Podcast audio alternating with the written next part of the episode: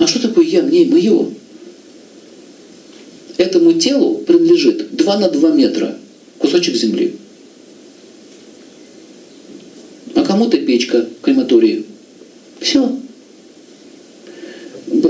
Богиня Земли как-то сказала, люди рождаются здесь, предъявляют претензии и уходят.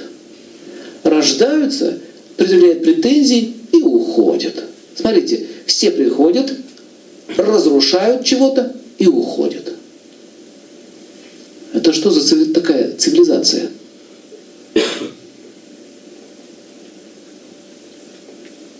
Какие претензии? Вот давайте сейчас вы, к вам лично. У кого есть кому-то претензию? Честно, поднимите руки. Претензии. Кому? К мужу? Или там, к работнику, или другу, или еще кому-то. На чем она основывается?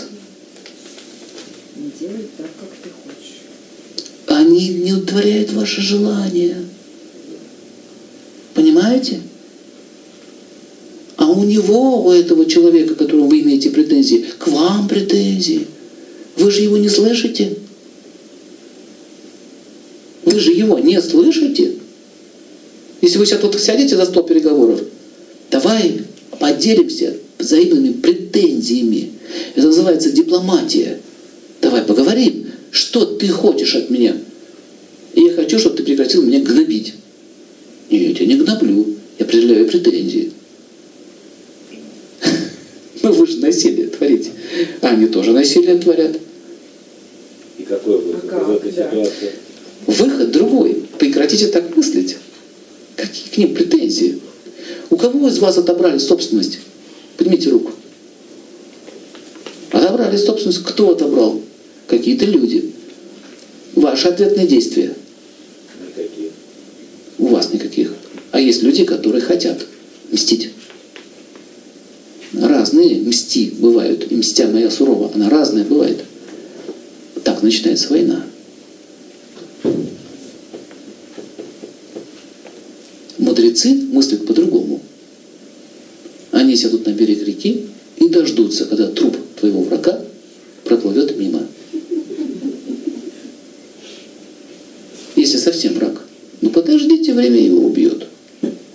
Время его убьет? Зачем вам его убивать? Пусть время его убьет. Сядьте, о, проплыл. О. Бог тебе судья. Ну, обидно же. А мы про эго сейчас говорим. Эго обидно же? Обидно.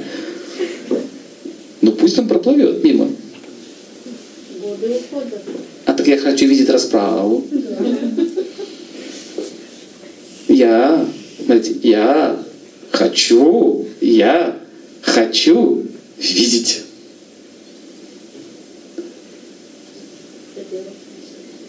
Означает, что вы не понимаете, что уже есть высший судья. Карма называется. Судьба.